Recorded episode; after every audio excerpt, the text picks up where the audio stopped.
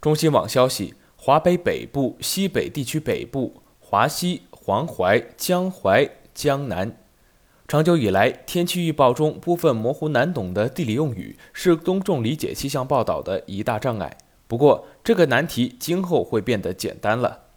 天气预报中，我们经常听到很多地域术语，例如江淮地区，这里包含淮河至长江间河南、湖北、安徽、江苏四省的各一部分。具体边界，除非是专业人士，否则很难说清楚。更不用说诸如江淮西南部等更加精准的定位。为了进一步提高气象服务产品的通俗性、实用性和服务效果，中国气象局近日发布了《气象地理区划规范》——国家级气象服务产品地理用语业务规范，强化气象服务用语地理区划的科学性和规范性。那些曾让你迷惑的地域术语，华北北部、西北地区北部、华西、黄淮、江淮、江南将不再频繁出现。取而代之的是简明易懂的北京西部、湖北北部、江苏南部等。此次调整后，国家级气象服务产品仅在特定少数的情况下才会使用一级区划，如华北、华东和特定区域，如江淮、黄淮名称。表述地理范围的主力军转为各行各业和社会所熟知的三十四个省级行政区，如内蒙古西部、广州中部。如省级行政区加方位的方式仍不能准确描述天气过程涉及区域时，气象部门还会用市、县乃至具体地点等更加精细的区划加以表述。规范根据政府相关部门以及社会公众通识，还有气象服务长期使用并广为接受的常用地理用语，结合目前决策气象服务和公众气象服务文字产品的表述特点。将中国陆地气象地理区划分为地区区划、特定区域区划和流域区划三类，并规范了各级区划的名称和所辖范围。一级地区区划将中国陆地划为华北、东北、华东、华中、华南、西南、西北和内蒙古、西藏、新疆等十个地区。二级地区区划为二十三个省、五个自治区、四个直辖市、两个特别行政区。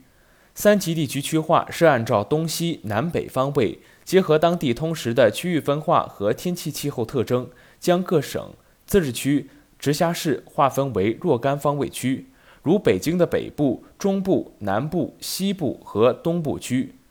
特定区域区域划分总计十一个地方，分别为北方、南方、中东部、东部、长江中下游、青藏高原、华西、黄淮。江淮、江南和江汉地区流域区域将划分中国河流为七大流域，分别为长江含太湖、黄河、珠江、淮河、海河、辽河和松花江。